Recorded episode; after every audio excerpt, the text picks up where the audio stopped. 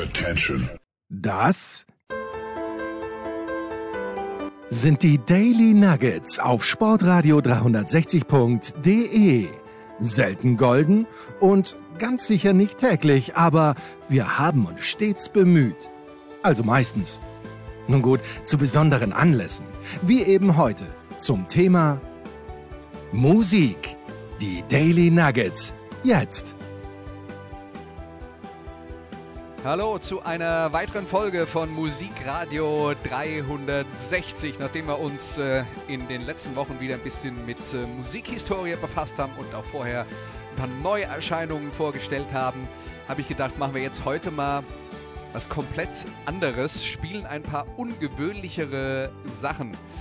Dafür habe ich mich äh, tief in meine Archive äh, vergraben und habe ein paar ungewöhnliche Coverversionen rausgesucht. Künstler und Songs, die auf den ersten Blick nicht zusammenpassen, den zweiten vielleicht auch nicht. Aber damit ihr euch darüber ein Urteil erlauben könnt, hören wir heute also in dieser Sendung immer erst das Original und dann die Coverversion. Los geht's mit einer der größten Thrash-Metal-Bands aller Zeiten, den mächtigen Slayer, die wahrscheinlich zweitgrößte Band der Szene, nach Metallica, die aber im Gegensatz zu Metallica nach dem deren Black-Album nicht auf die kommerzielle Schiene abgebogen sind, sondern äh, der reinen Lehre einigermaßen treu geblieben sind. Da gab es zwar auch einige Experimente, aber Slayer waren immer unverkennbar Slayer. Allerdings haben sie mittlerweile ja, kurz vor der Corona-Pandemie eigentlich zum richtigen Zeitpunkt ihre Abschiedstour beendet. Äh, sie wollen eben nicht mehr auf der Bühne stehen. Ab einem gewissen Alter äh, ist äh, Thrash Metal Spiel halt auch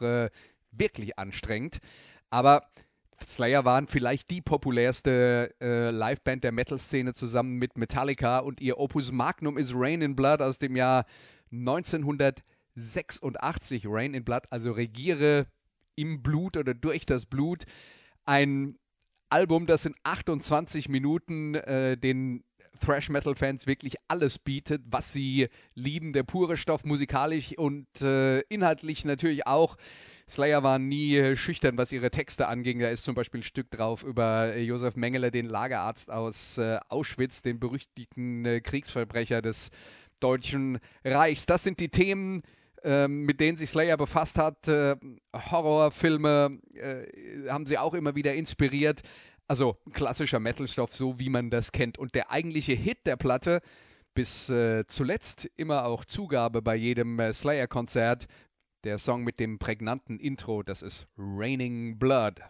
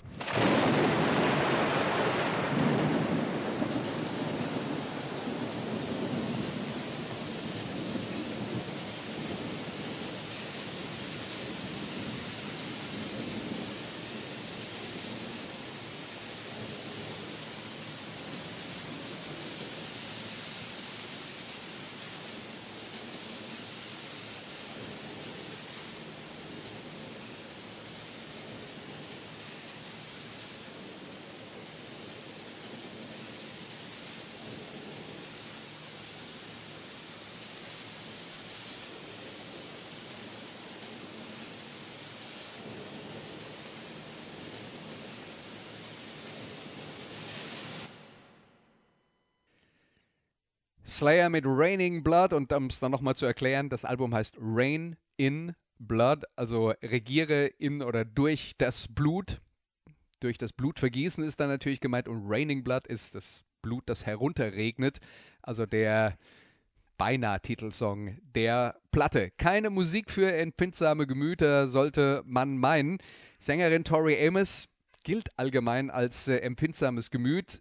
Sie hat mit ihrem zweiten Album Little Earthquakes 1991 einen äh, Riesenerfolg gefeiert als selbstbestimmte Künstlerin, die offensichtlich kein Produkt einer Plattenfirma war. Dafür gab es zu viele persönliche Texte auf diesem Album, auch einen über eine Vergewaltigung, die sie äh, selbst erlitten hat. Also das war auch harter Stoff. Ähm, aber im Gegensatz zu äh, Slayers Horrorfantasien halt äh, wirklich selbst durchlebt. Tori Amos, die eine sehr große Fangemeinde hatte, vor allen Dingen in den 90er Jahren, dann aber im Lauf der Jahre immer unzufriedener wurde mit ihren Plattenfirmen, hatte den Eindruck, dass sie nicht richtig promoted wurde. 2001 wollte sie dann also ihren Vertrag mit dem alten Label beenden, aber denen keine neuen Songs geben. Das war ihr zu schade. Also hat sie gesagt, ich mache eine Platte mit Coverversionen. Die hieß Strange Little Girls.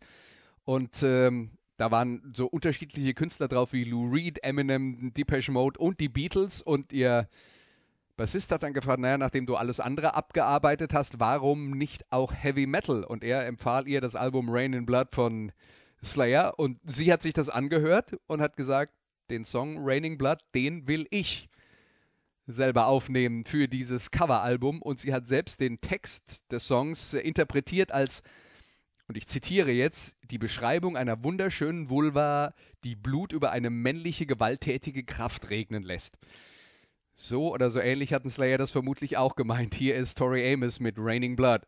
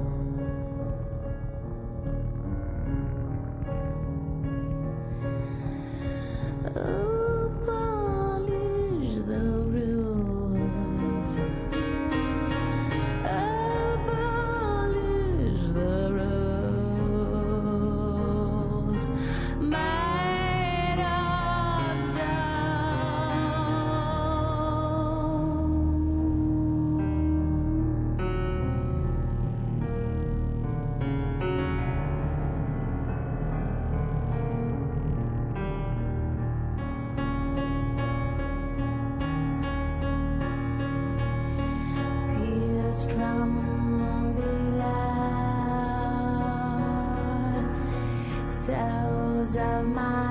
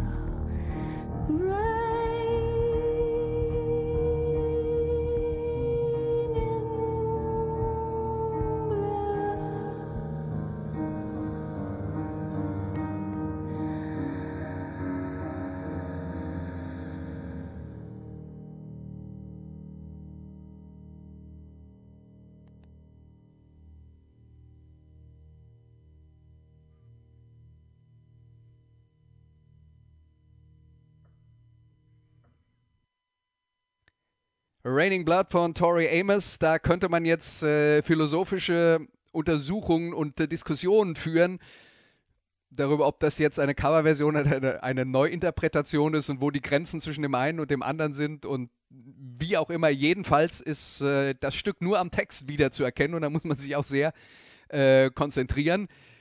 Aber Slayer fanden super, bedankten sich bei Tori, indem sie äh, ihr ähm, diverse Bandshirts zugeschickt haben, was Tori wiederum gefreut hat. Also alle waren glücklich mit dieser Coverversion von Raining Blood und das ist zumindest mal eine der kurioseren Coverversionen eines äh, Heavy Metal Songs. Slayer, eine der ganz großen Bands der, des äh, Heavy Metal, eine der ganz großen Bands, die in den 80er Jahren angefangen haben, aber die Schutzheiligen des Heavy Metal die haben natürlich schon früher mit ihren Karrieren begonnen. Da ist zum einen Lemmy Kilmister von äh, Motorhead, der Ende der 70er Jahre seine Band gegründet hat und ein Ronnie James Dio, wahrscheinlich der größte Sänger, den der Heavy Metal je hatte, mit einer ausdrucksstarken, tiefen Stimme. Nicht so ein Vokalakrobat wie ähm, der ein oder andere mit schrillen Schreien, sagen wir mal Rob Halford von äh, Judas Priest, also eine ganz andere Art von äh, von Stimmgymnastik, äh, mit der Ronnie James Dio da beeindrucken konnte. Sein Ruf begründete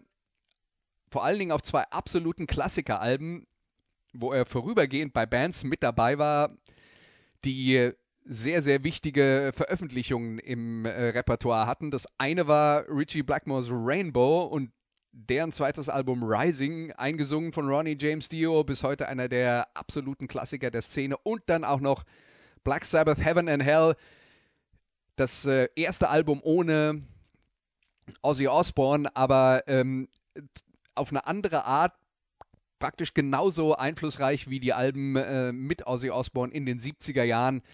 Eine Blutauffrischung war Ronnie James Dio damals für die Erfinder des Heavy Metal. Ab Mitte der 80er Jahre dann äh, Ronnie James Dio, der äh, immer mal wieder mit starken Persönlichkeiten aneinander geriet, vermutlich weil er selbst auch eine war hatte also bei Rainbow Probleme mit Richie Blackmore, hatte bei äh, Black Sabbath äh, dann auch Schwierigkeiten mit dem Rest der Truppe klarzukommen, auch mit äh, Gitarrist Tony Iommi, der die Songs geschrieben hat und deswegen ging er dann Mitte der 80er Jahre auf eine Solo-Karriere, die auch sehr erfolgreich war. Deutschland war eine seiner Hochburgen, er hat da immer wieder gespielt. diverse Soloalben, haben sehr viel verkauft, unter anderem das allererste, das hieß Holy Diver und daraus hören wir jetzt den Titelsong.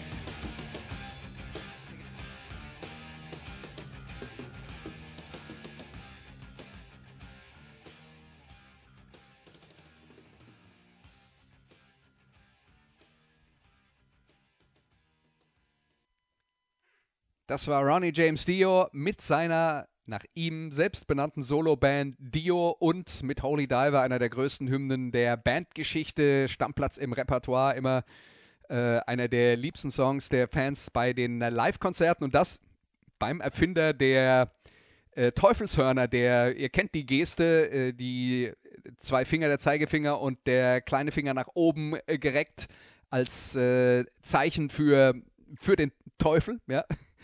Für die, äh, für die Hörner des Teufels oder despektierlich in der Szene wird das Ganze ja auch äh, dann eher Pommesgabel genannt. Aber Ronnie James Dio hat das Ganze, diese Geste, dieses Emporrecken der zwei Finger nicht erfunden, er hat es populär gemacht.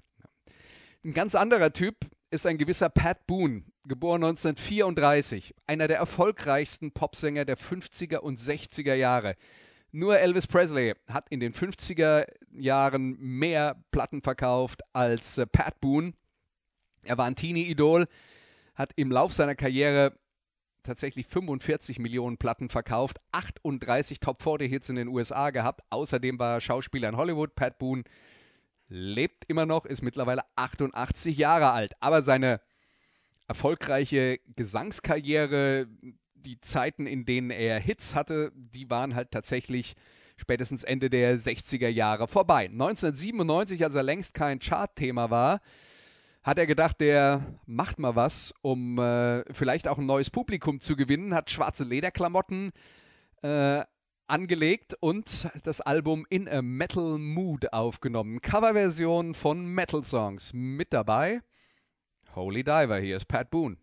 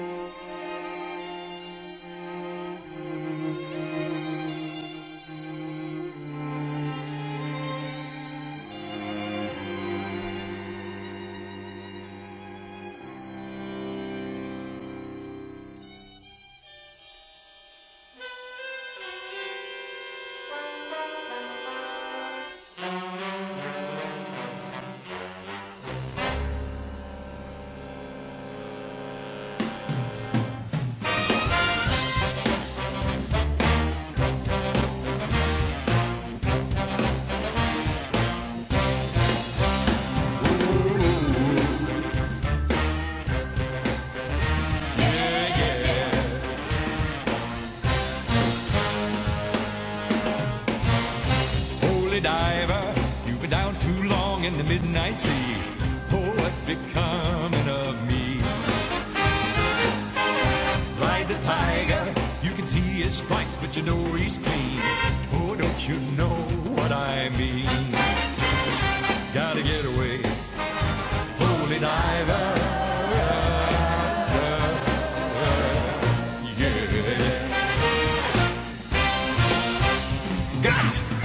Shiny diamonds like the eyes of in the black and blue. Something is coming for you. Look out! Race for the morning. You can hide in the sun till you see the light. Oh, we will pray it's alright. Gotta get away. Get away. Between the velvet lines. There's a truth that's hard to steal but the vision never dies. Life's a never-ending wheel. Say, holy diver, you're the star of the masquerade. No need to look so afraid. Jump, jump, jump on the tiger. You can feel his heart, but you know he's mean. Some light can never be seen. Yeah!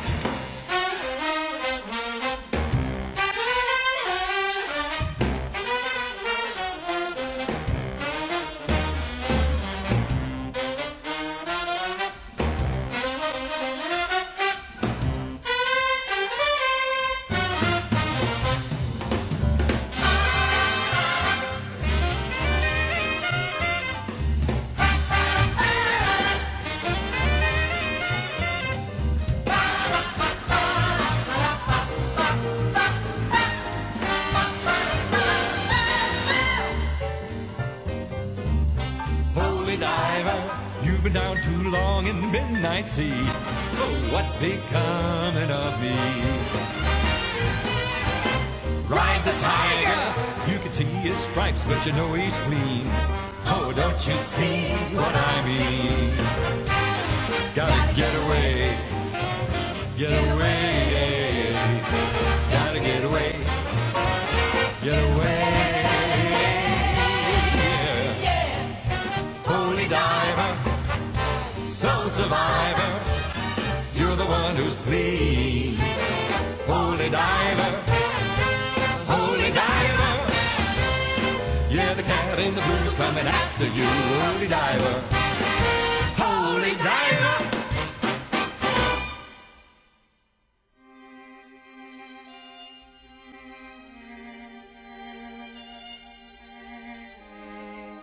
Yea.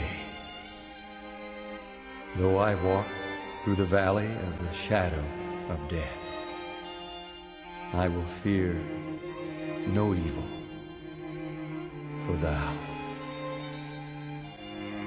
art with me.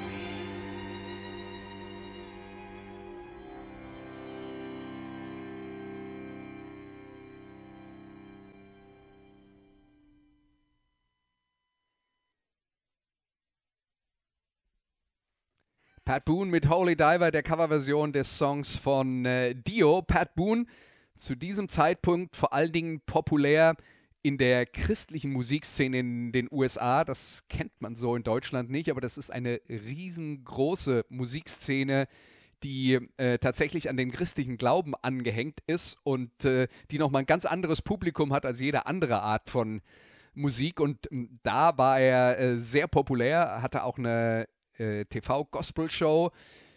Nachdem dieses Metal-Album rausgekommen ist, wurde er da erstmal gefeuert, musste sich dann in einem äh, Spezialauftritt erklären, hat das gut genug gemacht, dass diese Gospel-Show wieder aufgenommen wurde, Pat Boone wieder äh, mit dabei war.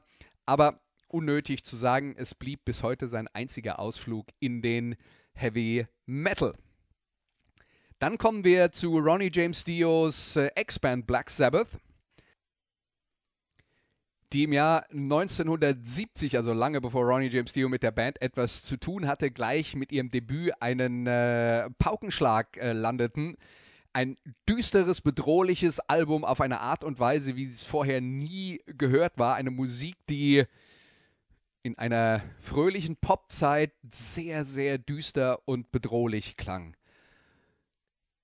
Das war gleich schon mal relativ erfolgreich, aber es folgte auch mit dem zweiten Album der kommerzielle Durchbruch mit dem, was man halt damals brauchte, um kommerziell erfolgreich zu sein, nämlich einem Single-Hit. Und äh, der Single-Hit, der hieß so wie das zweite Album von Black Sabbath, nämlich äh, Paranoid. Und für die Meister des Zeitlupen-Metal war das äh, ein ziemlich flotter Klopfer mit einprägsamer Melodie. Hier ist Black Sabbath mit Paranoid.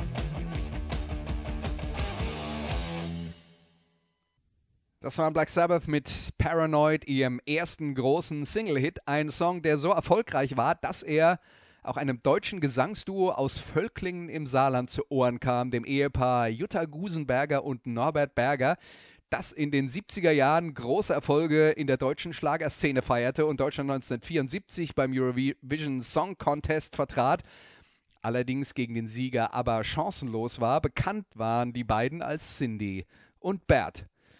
Warum die es für eine gute Idee hielten, eine deutsche Version des Sabbath-Klassikers zu veröffentlichen, ist nicht wirklich überliefert, aber sie haben es getan. Und wie es beim Schlager üblich war, musste der Text eingedeutscht werden. Inspiration kam von Sir Arthur Conan Doyle und Sherlock Holmes und das hier ist das Resultat. Cindy und Bert mit Der Hund von Baskerville.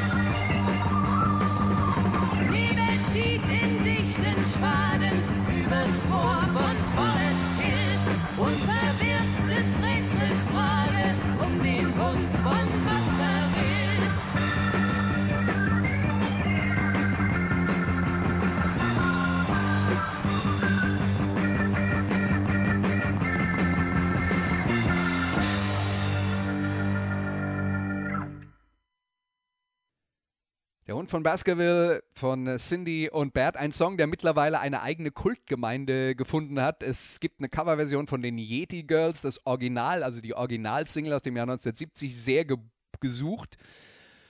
Beim letzten Record Store Day gab es eine Neuauflage davon, die auch sofort vergriffen war. Fans auf der ganzen Welt haben sich äh, um diese Kuriosität bemüht.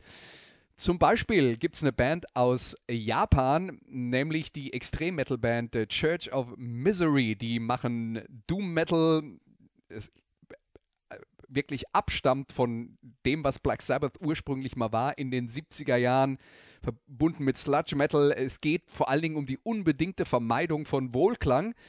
Und Church of Misery haben mehrere ähm, Konzeptalben um das mal textlich einzuordnen, was die machen, Konzeptalben veröffentlicht über die bekanntesten Massenmörder dieses Planeten.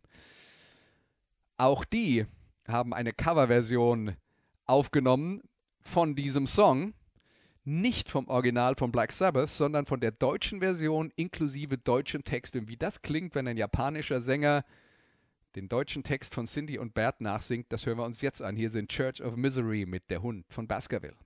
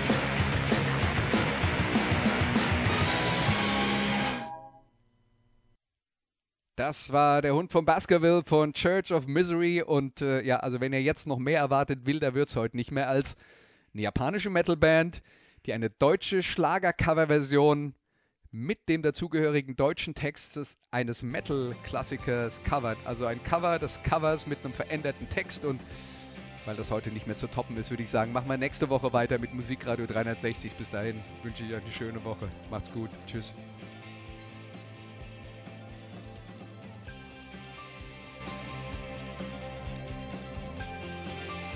Das waren die Daily Nuggets auf Sportradio 360.de. Ihr wollt uns unterstützen? Prächtige Idee!